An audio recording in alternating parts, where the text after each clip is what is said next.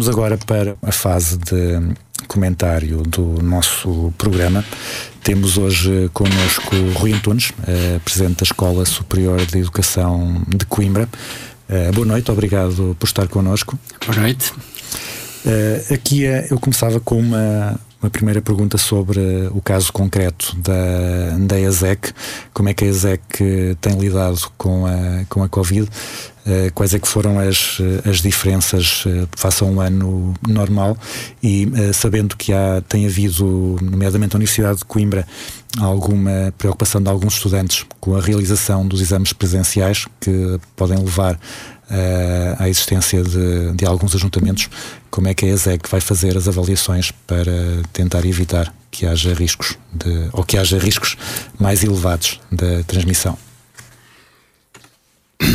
Bom, eh, nós tentamos eh, fazer o melhor possível, né? Portanto, dentro daquilo que, é, que são as contingências que temos, mas todos sabemos que as alterações que foram feitas este ano são significativas, não é? E são significativas porque o ensino é essencialmente uma, uma atividade presencial, ou pelo menos nós temos organizado o ensino, ou tínhamos até aqui como uma atividade essencialmente presencial, vive muito da interação e, da, e do modo como decorre uma aula, portanto, as interações não só entre estudantes, mas entre estudantes e professores, entre professores, e portanto todo este clima organizacional que, que faz o contexto de uma escola e um contexto de aprendizagem, neste momento está altamente prejudicado.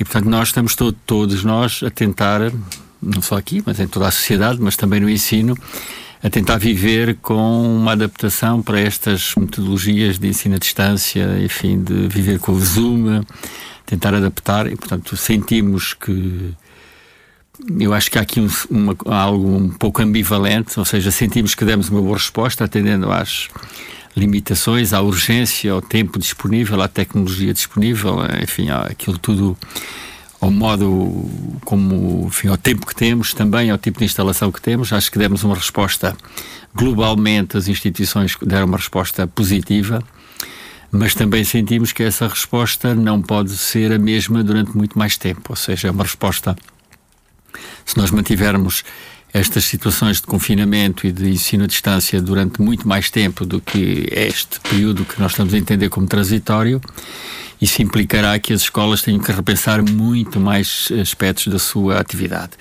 nomeadamente do ponto de vista pedagógico e do modo como nós damos as aulas, ou enfim, este, passa aqui a expressão do dar as aulas, mas pronto, não é? É, o modo como os professores dão as aulas não pode ser o mesmo. Basicamente, a esmagadora maioria, portanto, não direi a totalidade, mas a esmagadora do, do, maioria dos professores, nós, é, temos estado a tentar dar as aulas como dávamos antes e, portanto, ora, como eu comecei por dizer, um ponto fundamental do modo como nós dávamos era a, a interação pessoal, é? É o estarmos a perceber as reações dos alunos, olhar para os alunos, perceber se eles estão a compreender ou não a compreender, a possibilidade de interrompermos, de questionarmos, enfim, de, de interagirmos, até dos próprios alunos conversarem com o outro para clarificarem um ou outro aspecto do que estão a entender, o próprio momento de saída da aula em que de vez em quando se fala, muitas vezes se fala daquilo que o professor acabou de dizer, que uns acham que foi bom, outros mau, outros interpretam desta maneira, outros daquilo, isso tudo se perde e nós hoje vemos que isso é um aspecto fundamental para a estrutura como isto tudo estava concebido. E neste momento, nós estando a pensar isto de modo diferente, enquanto forma adaptativa e transitória, acho que a resposta tem sido muito boa. Se isto se mantiver por mais tempo, ou por muito mais tempo, isto pode ter algumas consequências que nós não sabemos bem quais são, mas em termos não só da qualidade da aprendizagem, mas basicamente em termos da qualidade da aprendizagem dos estudantes. Portanto, os estudantes podem estar a ser prejudicados porque não estão a aprender tudo aquilo que era suposto aprender ou da modo como aprendem.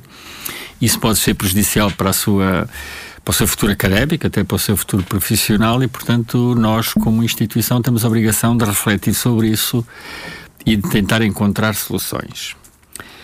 É, no imediato, portanto, e, do ponto de vista de, das preocupações sobre o Covid e o modo como a Covid se, se espalha, a ideia que eu tenho, pelo menos na Escola Superior de Educação, mas eu penso que no Politécnico posso falar pelo Politécnico e acho que isto de um pouco também será a medida de todas as outras instituições de ensino superior, é que nós temos controlado a propagação da, da Covid no interior das escolas. Todos os casos, portanto, há estudantes, há funcionários e docentes da ESO que já tiveram Covid, mas todos estes casos, uh, no fundo, a infecção ocorreu fora do contexto da escola e nós con conseguimos identificá-la muito cedo e, portanto, e não permitir que o contágio passasse no interior da escola para outros colegas e para estudantes e para professores e para trabalhadores não docentes. Portanto, até aqui tem sido eficiente, uh, também porque temos poucos alunos na, na, a assistirem presencialmente às aulas, por causa das medidas que temos tomado do ponto de vista da higienização, mas do distanciamento social, limitação da lotação das escolas, enfim, todo esse conjunto de medidas, acho que tem funcionado bem e, portanto, nesse aspecto também acho que enfim, a situação não é alarmante nas escolas, portanto será preocupante, mas não, não é uma situação alarmante. Em relação às avaliações, no caso concreto da Escola Superior de Educação, eh, portanto, nós temos uma, uma indicação, portanto, aliás, tivemos por parte do Ministério eh, uma indicação de que o ano devia decorrer o mais normalmente possível. E, portanto, este mais normalmente possível é preciso também uh, ver que nós não fazemos tudo aquilo que queremos, não é? Temos, nós damos as nossas aulas e temos os nossos cursos organizados de acordo com aquilo que a legislação impõe e no caso de, da maior, maior parte das, dos cursos de ensino superior são cursos presenciais e ser um curso presencial implica exatamente que o curso está acreditado, está autorizado a funcionar e, portanto, está sujeito a ser inspecionado, está sujeito a ser, no fundo, controlado por todas um conjunto de, de entidades que fazem inspeção sobre o funcionamento do ensino superior, que assenta no pressuposto de que nós estamos a fazer o ensino presencial. A nossa análise da legislação, embora ela não seja muito taxativa e permita aqui algum nível de interpretação, é que eh, não conseguimos encontrar em lado nenhum uma definição legal do que é que é o ensino presencial, mas encontramos uma, uma definição do que é que é o ensino à distância. Portanto, há uma legislação que define o que é o ensino à distância. E define que o ensino é considerado ensino à distância se tiver 70% das suas atividades em, em, em, ensino à distância. E, portanto, nós, por, por analogia e utilizando um raciocínio semelhante, podemos dizer que será presencial se tiver 70% da atividade presencial. E, portanto, é preciso ver que quando nos dizem que nós temos que fazer eh, isto, mas a lei, a legislação, as entidades, a tutela, a, agência de avaliação, o próprio Ministério, não nos põe aqui uma proteção legal, porque este ano não existe. Ah, no confinamento do ano letivo passado, em março, saiu uma. Um, já não sei qual era o teor do documento, mas, mas saiu um documento da tutela não sei se um despacho, uma portaria em que autorizava e, de certo modo, dava cobertura legal a passagem para ensino à distância de toda a formação. Mas este ano letivo nós não temos essa cobertura legal. E, portanto, estamos todos a fazer por nossa conta e risco, sabendo que eh, qualquer um de nós está fragilizado perante a lei porque não estamos a cumprir aquilo que a lei determina ou podemos não estar a cumprir exatamente aquilo que a lei determina. E, portanto, sabemos que há uma certa tolerância, ok, mas isto não, não pode viver de boas vontades, também tem que viver se há leis, se há entidades que regulamentam, devíamos dar um enquadramento legal que nos permitisse e fixasse os limites a partir dos quais nós nos podíamos depois movimentar. E, portanto, nós começamos por definir que o nosso, na Escola Superior de Educação as aulas seriam, funcionariam 70% das aulas ou das atividades letivas de um ano eh, teriam que funcionar em regime presencial e que 30% podiam funcionar em regime de ensino à distância. É claro que isso não tem sido rigorosamente cumprido, porque depois não, não, pode funcionar assim, porque as salas não têm capacidade, enfim, acabamos por fazer coisas rotativas, turnos para assistir a aulas e, portanto, no fundo, acabamos por não estar a cumprir aquilo que é, que é o, a legislação e, portanto, e os responsáveis, no fundo, nós estamos aqui a correr um risco, não sabemos qual é, pode não ser nenhum, e provavelmente não será nenhum, porque ninguém terá coragem de nos, de nos confrontar com essa questão. Eh, mas, eh, mas é um, uma situação que, não, na minha opinião, não está a ser lidada da forma mais correta portanto, por parte da tutela. Portanto, nós temos isso, temos gerido com alguma flexibilidade esta questão das presenças dos alunos nas escolas, nomeadamente os alunos estão em risco, os funcionários e os trabalhadores estão em situações de risco, estão, portanto, enquadradas dentro daquilo que a legislação define que são as situações de risco mas também outras situações em que há contágio, que há, portanto, contacto com pessoas contagiadas. Do ponto de vista das avaliações, que foi aquilo que no fundo me perguntam e que eu estou a falar há muito tempo sem chegar lá, é, é, nós, para já, o que temos definido é que todo, tudo o que forem exames são presenciais. As atividades de avaliação contínua estão ao critério dos professores, portanto, é um, está dentro da autonomia do professor. Uma parte muito importante dos, do, dos nossos professores encontrou formas de fazer uma avaliação uh, não presencial, ou em que o elemento presencial é mínimo e, portanto, e, muitas vezes nem sequer é um teste, são trabalhos que são feitos uh, por turnos e, portanto, permitindo que os alunos estejam, poucos alunos de cada vez numa sala a fazer um trabalho. Mas, portanto, muitas avaliações acabaram por não ser presenciais, ou quando são presenciais são mais deste género e não aqueles testes simultâneos com todos os alunos ao mesmo tempo. Para, para os exames, tradicionalmente na ESE os exames uh, mobilizam pouca gente, portanto a maior parte dos, dos estudantes conseguem, fazem o curso por avaliação contínua e passam frequentemente, portanto temos um, um número muito pouco significativo, 20% de estudantes talvez vá a exame e, portanto, também eh, neste momento uh, pretendemos fazer os exames presenciais embora se esteja à espera de, de, como é que vão ser as medidas que estão para ser decretadas de, deste novo confinamento. Enfim, está dito que não vai abranger o ensino, mas não sei se não abrangerá o ensino totalmente ou se haverá nós, algumas nós restrições. Já, já sabemos as medidas para a Madeira. Na Madeira há recolher obrigatório a partir das 19 horas e as aulas eh, foram suspensas a partir do terceiro ciclo e, e secundário. Uhum. O que é que tem alguma expectativa sobre o que é que poderá ser definido para o continente? Isto parece-lhe que pode ser eh, um, uma antecipação do que vai, do que vai acontecer eh, em Portugal continental?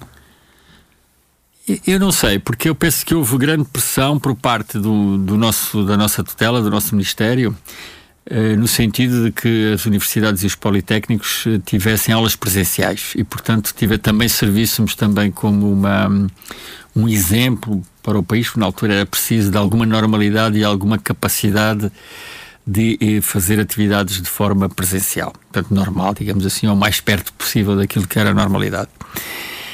Uh, neste momento, estatisticamente, uh, se formos pegar nos casos e nos surtos que surgiram dentro das universidades e dos politécnicos, também penso que não existe aí nada que nos permita dizer que o Ministério, portanto, houve situações gravíssimas, sei lá, não houve em universidades, em politécnicos, uh, como houve nos lares e noutras instituições, portanto, nos, não, há, não, há, não há surtos de contágio em universidades nem em politécnicos. Portanto, eu estou convencido que se vão manter as atividades presenciais com esta flexibilidade que é dada às instituições para gerirem eh, o, o, a, as atividades presenciais também em função do contexto concreto da sua instituição e daquele momento concreto. Portanto, permitindo poder passar ou não tudo para um, online no caso de haver uma situação mais crítica, mas também poder uh, pôr mais atividades presenciais se, se, a situação também o permitir. Portanto, eu estou convencido disso. Em relação ao, ao à, data, à hora do recolher obrigatório e a implicação que isso tem, isso terá, por exemplo, no caso do Politécnico, no ISCA e no, na ESE, que são duas escolas que têm ensino, têm, portanto, cursos que a funcionar em regime pós-laboral. Isso pode ter implicação para os estudantes eh, que, desses cursos pós-laborais. Portanto, vamos ver como é que como é que funciona, e até alguns diurnos, porque nós mesmo temos cursos de funcionamento diurno que acabam às sete e meia, às oito horas, algumas atividades.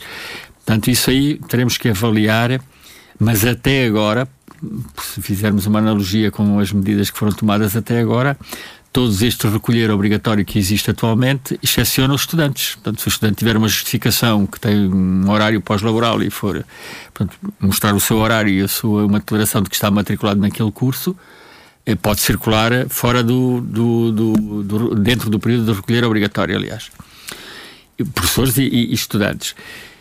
Eu estou convencido que vai ser essa a situação. portanto, a situação será essa. Portanto, manter para o ensino superior aquilo que tem sido até agora as medidas que têm sido tomadas. Deixando-nos deixando a gestão disso, né? Portanto, deixando que cada instituição possa fazer a sua gestão.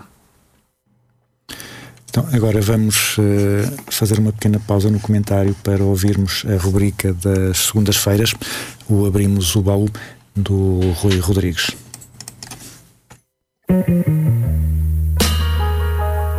Abrimos o baú. Um regresso ao passado todas as semanas em 107.9. Boa noite, está a ouvir a rubrica Abrimos o Baú, que recorda acontecimentos da semana ocorridos há meses, anos, séculos ou milénios. Começamos com os principais acontecimentos registados no dia 5 de janeiro. Em 1876 começa a construção da ponte ferroviária de Dona Maria Pia entre Porto e Vila Nova de Gaia. Em 1914, Henry Ford, presidente da Ford Company, institui o primeiro ordenado mínimo nos Estados Unidos da América, no valor de 5 dólares por dia. Em 1935, a académica sagra-se campeã, vencendo o Campeonato de Coimbra, uma competição que dá acesso à fase final do campeonato, onde estão as oito melhores equipas nacionais. Depois da vitória a uma bola no primeiro jogo, a Briosa empatou 1-1 com o União. Este é o primeiro jogo a ter transmissão radiofónica em Portugal através de um posto amador. Em 2014, morre aos 71 anos o antigo futebolista Eusébio. O governo decreta três dias de luto nacional. Em 2016, o presidente dos Estados Unidos Barack Obama anuncia medidas executivas para controlar a venda de armas ao público, considerando-as urgentes para evitar as cerca de 30 mil mortes anuais provocadas por incidentes com armas de fogo. E no dia 6 de janeiro, em 1838, Samuel Morse efetua a primeira demonstração pública do telégrafo em Morristown, nos Estados Unidos da América. Em 1852 morre com 43 anos Louis Braille, pedagogo francês, criador da escrita para cegos. Em 1973 sai o primeiro número do semanário Expresso, dirigido por Francisco Pinto Balsemão. Em 1993 é criado o Instituto Superior Bissaia Barreto, em Coimbra. Já a 7 de janeiro, em 1355, dá-se o assassínio de Dona Inês de Castro. E em 1940 é conhecida a Casa do Gaiato de Miranda do Corvo, a primeira a ser criada em Portugal. Em 2004, entra em vigor o sistema de triagem de Manchester, na maioria das unidades hospitalares do país. Em 2017 morre, aos 92 anos, Mário Soares, o antigo primeiro-ministro e presidente da República. Passamos para o dia 8 de janeiro, em 1642, morre o astrónomo e cientista Galileu Galilei, tinha 77 anos. Em 1959, Fidel Castro, líder da Revolução Cubana, entra vitorioso em Havana. Em 1969, estreia na RTP o programa Conversas em Família, da responsabilidade de Marcelo Caetano. Em 2001 começam as emissões da SIC Notícias, do grupo Empresa. Agora, o dia 9 de janeiro. Em 2007, a Apple apresenta o iPhone, um novo produto da marca que combina as funções de um telemóvel com um iPod. Em 2020, o Parlamento Britânico aprova na especialidade a proposta de lei que regula o acordo de saída do Reino Unido da União Europeia e abre caminho para o Brexit a 31 de janeiro. Agora, o dia 10 de janeiro. Em 1928, Leon Trotsky é enviado para o exílio pelo governo soviético. E em 1929, Tintin e o cão Milou, de RG, aparecem pela primeira vez num semanário católico de Bruxelas. Em 1946, a Assembleia Geral das Nações Unidas reúne-se em Londres, primeira Assembleia Geral, então das Nações Unidas. Em 1967, toma posse o republicano Edward Brooke, do Massachusetts, o primeiro senador negro eleito nos Estados Unidos. Em 2020, as autoridades chinesas identificam o agente causador das pneumonias como um tipo novo de coronavírus, que foi isolado em sete doentes. Finalmente, os principais acontecimentos registados no dia 11 de janeiro. Em 1148, Dom Afonso Henriques conquista a vila de Óbidos, aos Mouros. Em 1890, a Inglaterra apresenta o ultimato a Portugal sobre os direitos territoriais do mapa cor-de-rosa, área entre Angola e Moçambique. Em 1985, começa a primeira edição do festival Rock in Rio, no Brasil. Em 2006, os restaurantes passam a ser obrigados a servir azeite em embalagens invioláveis. E em 2016 morre, aos 69 anos, David Bowie, cantor britânico. Este é o 11 dia do ano. Faltam 354 dias para o termo de 2021. Esta semana, em 1991, no Billboard Charts, no primeiro lugar do Top 100, estava esta música, Justify My Love, de Madonna. Com ela, vos deixamos. Até ao próximo Abrimos o Baú. Boa noite e boa semana.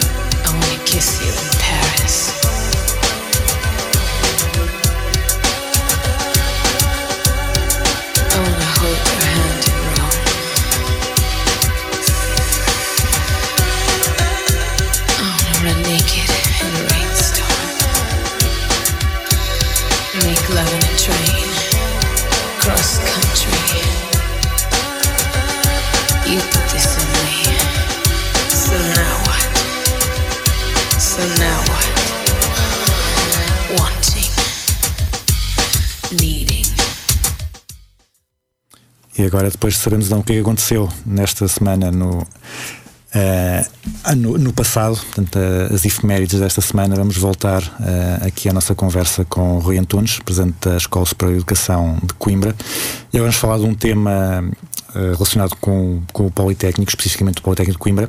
Foram já cooptadas as 10 personalidades de reconhecido mérito que, para fazer parte do Conselho Geral do Politécnico de Coimbra. Isso foi, aconteceu a 29 de dezembro.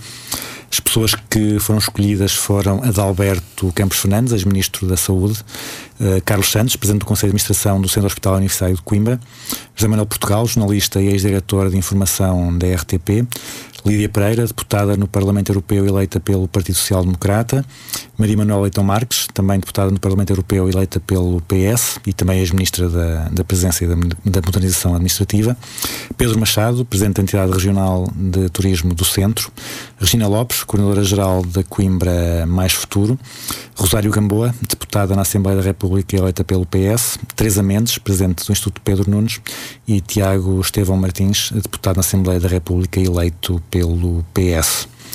Aqui o que eu lhe, o que eu lhe perguntava é ehm, se lhe parece que estas personalidades têm o perfil uh, certo para ajudar o, o Politécnico a cumprir a sua missão. Eu penso que têm. Portanto, o, o, modo como estes, estes perfis e estes currículos são apresentados na empresa são muito resumidos e até estão aí a sublinhar alguns aspectos que eu penso que são os menos importantes, que são, nomeadamente, a questão política é, porque se ela fala, por exemplo, a professora Rosário Gamboa, que é identificada como deputada do PS, mas de facto ela é professora do ensino politécnico no Porto, foi presidente da Escola Superior de Educação do Porto, foi presidente do Politécnico do Porto. É, é, alguém com um forte conhecimento daquilo que é o ensino superior e que são as problemáticas da educação e, portanto, é um contributo que está muito para além daquilo que é a sua filiação política ou a sua atividade política neste momento.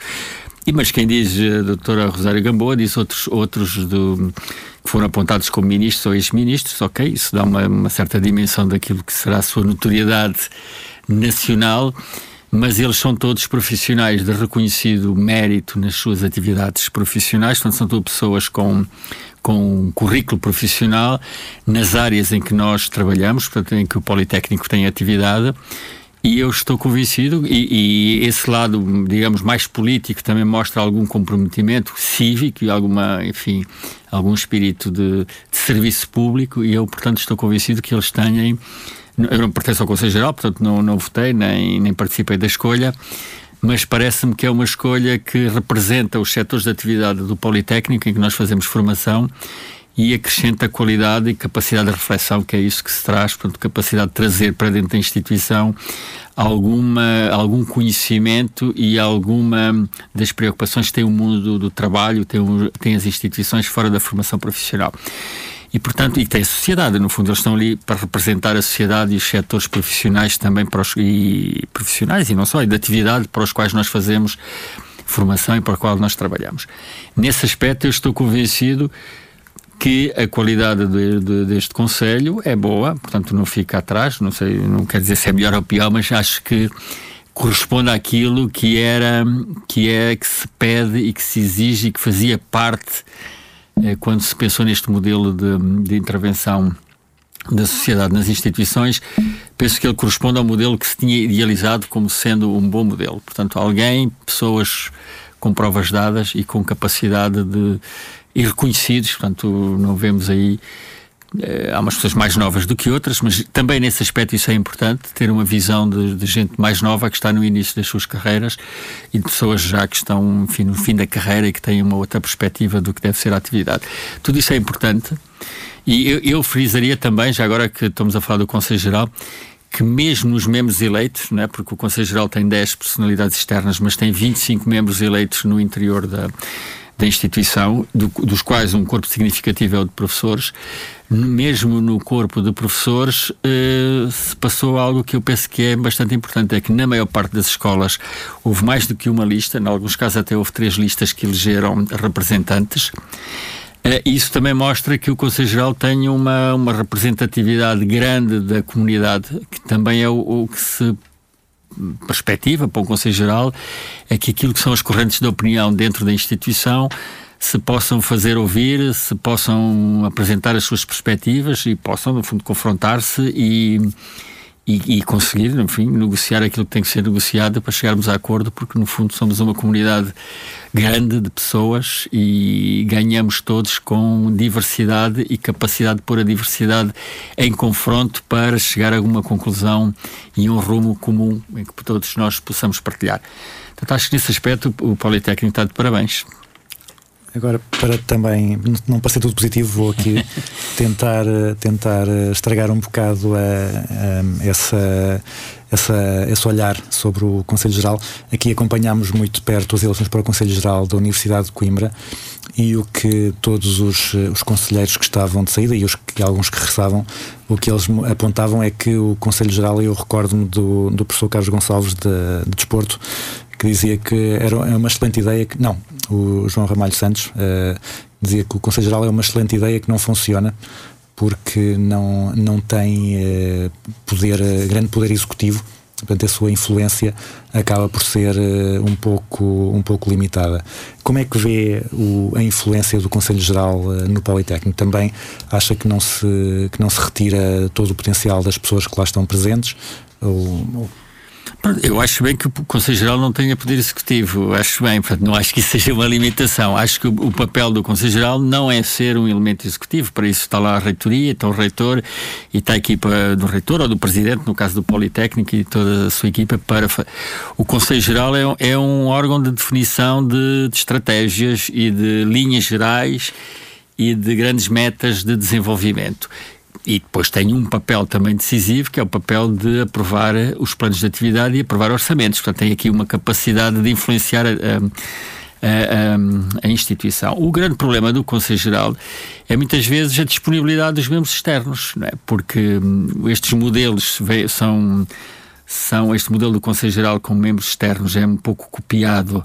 Dos, das sociedades e das culturas anglo-saxónicas, portanto, americanas, portanto, nomeadamente, por exemplo, ou ingleses, eh, com grande, portanto, desse, desse tipo de países, onde os particulares ou os, os, os externos, os membros externos que estão nos Conselhos Gerais, são os mecenas, são as pessoas que lá põem milhões de, de dólares, estão, dão dinheiro para a universidade e, obviamente, que acompanham têm também o poder e a responsabilidade que vem do facto de terem lá posto não sei quantos milhões de dólares para, para desenvolver. Nós temos aqui um conjunto de pessoas que não, podem, não põem nada a não ser a sua disponibilidade, não é?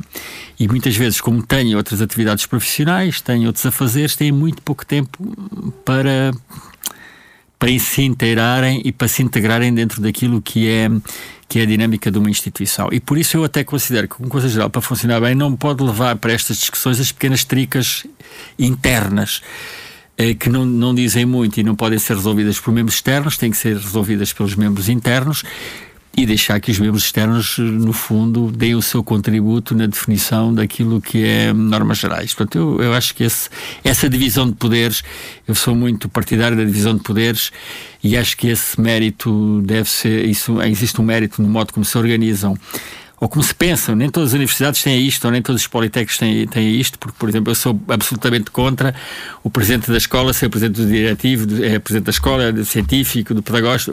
Acho que isso é contrário ao espírito destes órgãos todos. Isso pode parecer que facilita muito, mas é muito importante que haja que os poderes estejam repartidos e que haja uma presidência com os poderes, o científico com outro, o pedagógico com outros, o Conselho Geral com outros, e que a instituição como seja obrigada a negociar eh, políticas, a perceber os pontos de vista de uns dos outros, percebê-los, incorporá-los, tentar encontrar os, os denominadores comuns, dá um bocado de trabalho, mas ganhamos muito em eficiência a partir. Perdemos tempo na negociação e na decisão, mas ganhamos tempo depois na implementação da, das medidas.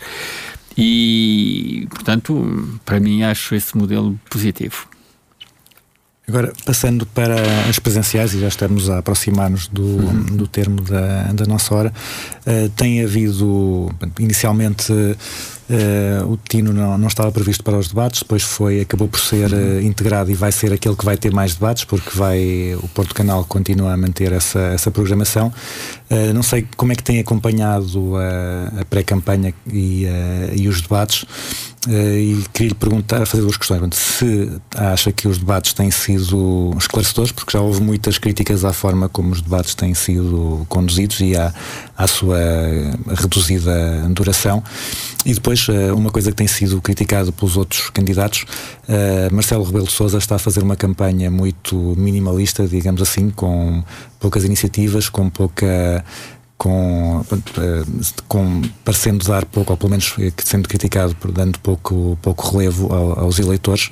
E queria perguntar se, se, acha que ele está a dar esse, está a ter uma postura se calhar eh, demasiado confiante e o que é que, como é que interpreta isso? Bom, eu acho que eu acompanhei os debates, não, não vi todos, mas acompanhei a maioria. E, e, e, portanto acho que aqui também um bocado até ligando com aquilo que estávamos a dizer anterior estes candidatos todos, de facto, mostram a diversidade da sociedade portuguesa. Portanto, eles estão ali, eles representam eh, grupos, pessoas que existem na sociedade portuguesa e, embora alguns nos possam irritar, eles existem e nós temos que saber viver com eles e temos que, que os incorporar e, portanto, e saber negociar com eles. Uh, formas de estar e de podermos partilhar o espaço comum e até partilhar o momento e a época em que vivemos e as decisões que temos que tomar em conjunto. De modo que eu vejo, vejo assim a, a campanha e tenho visto os debates nesta perspectiva. Acho que os debates são. Eu até fiz um. Pronto, a minha tese de doutoramento é sobre comportamento eleitoral.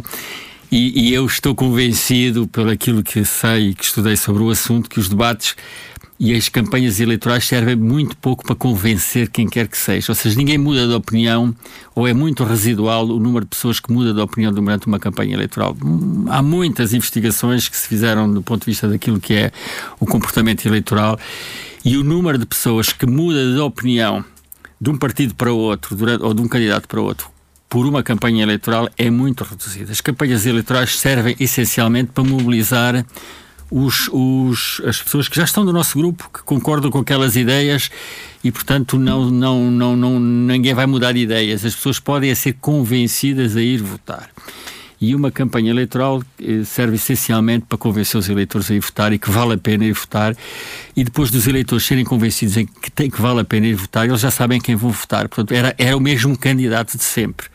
O que está aqui em jogo é que, às vezes, em determinados momentos, pessoas que representam determinadas ideias, determinados grupos sociais, determinadas posições, acham que não vale a pena ir votar e, portanto, não vão. Abstenham-se, ou porque estão zangados com a direção do seu partido, ou porque estão zangados e desiludidos com o desempenho que os seus partidos esteve no, no, no término, do, portanto, nos mandatos anteriores e, portanto, vão, não mudam de partido, deixam é de votar. E, portanto, muitas destas alternâncias de voto que nós temos tem muito a ver com, a, com mais com a abstenção e com a pouca capacidade que os candidatos daqueles grupos e daquelas tendências tiveram para mobilizar pessoas. E, portanto, nesse aspecto, acho que os, debates durarem mais ou menos não iam. Os debates e aqueles, aqueles debates servem para confirmar aquilo que todos nós já sabíamos. Confirmamos que gostamos destes e que testamos aqueles, que achamos que este é bom e achamos que aquele é mais fraco. E, portanto, todos nós estamos ali, no fundo, a confirmar as nossas ideias e ficamos chateados se o nosso candidato não teve tempo para se afirmar sobre o outro um bocadinho como um jogo de futebol. Pronto, acho que isso é normal, mas não acredito que os debates pudessem dar mais esclarecimento do que aqueles que nós já sabemos daqueles candidatos. Nós já sabemos quase tudo de quase todos os candidatos e, portanto, sabemos o que eles pensam, enquadramos-nos na, na, numa, numa área política, numa área social, numa área cultural e, e, e depois vamos votar de acordo com essa percepção que já era. Portanto, uh, a nossa percepção inicial. Portanto, pode parecer mau dizer isto, mas eu acho que é esta a posição. Então, Marcelo não está, não está em risco de, de ir a uma segunda volta? Não, porque toda a gente, eh, eu não sei se está em risco ou não. Portanto, eu acho que o professor Marcelo Rebelo de Souza, de facto, tem um, representa o modo de estar de muita gente. Portanto, ele conseguiu captar ali, e aliás está traduzido, não sei o que digo, né? são as eleições que dizem isso que está ali traduzida, as pessoas reconhecem-se naquele, naquele tipo de, de, de, de, presidência e, portanto, ele não precisa de fazer muito mais porque ele, é, ele está a fazer aquilo que as pessoas que votam ele querem que ele faça, que é ser condescendente, não ser agressivo, Uh, ser tolerante, uh, conciliar A com B, não se zangar com ninguém. Então, é, é, é, isso que faz de Marcelo ser aquilo que ele é. E, portanto, ele está a ser aquilo que o levou a ser presidente. Portanto, não sei. Uh, Presidente Marcelo, se nos está a ouvir, pode ficar mais descansado. e nós assim chegamos ao fim do, do nosso observatório de hoje. Durante a última hora estiveram na companhia António Calheiros, com um comentário a cargo do Presidente da Escola de Educação de Coimbra, Rui Antunes, e na técnica esteve Joab Araújo. Nós voltamos uh, amanhã, a informação regressa logo às 10, portanto continuem a nossa companhia e continuem também a ter cuidado, porque hoje foi batido o recorde então de, de óbitos pelo Covid.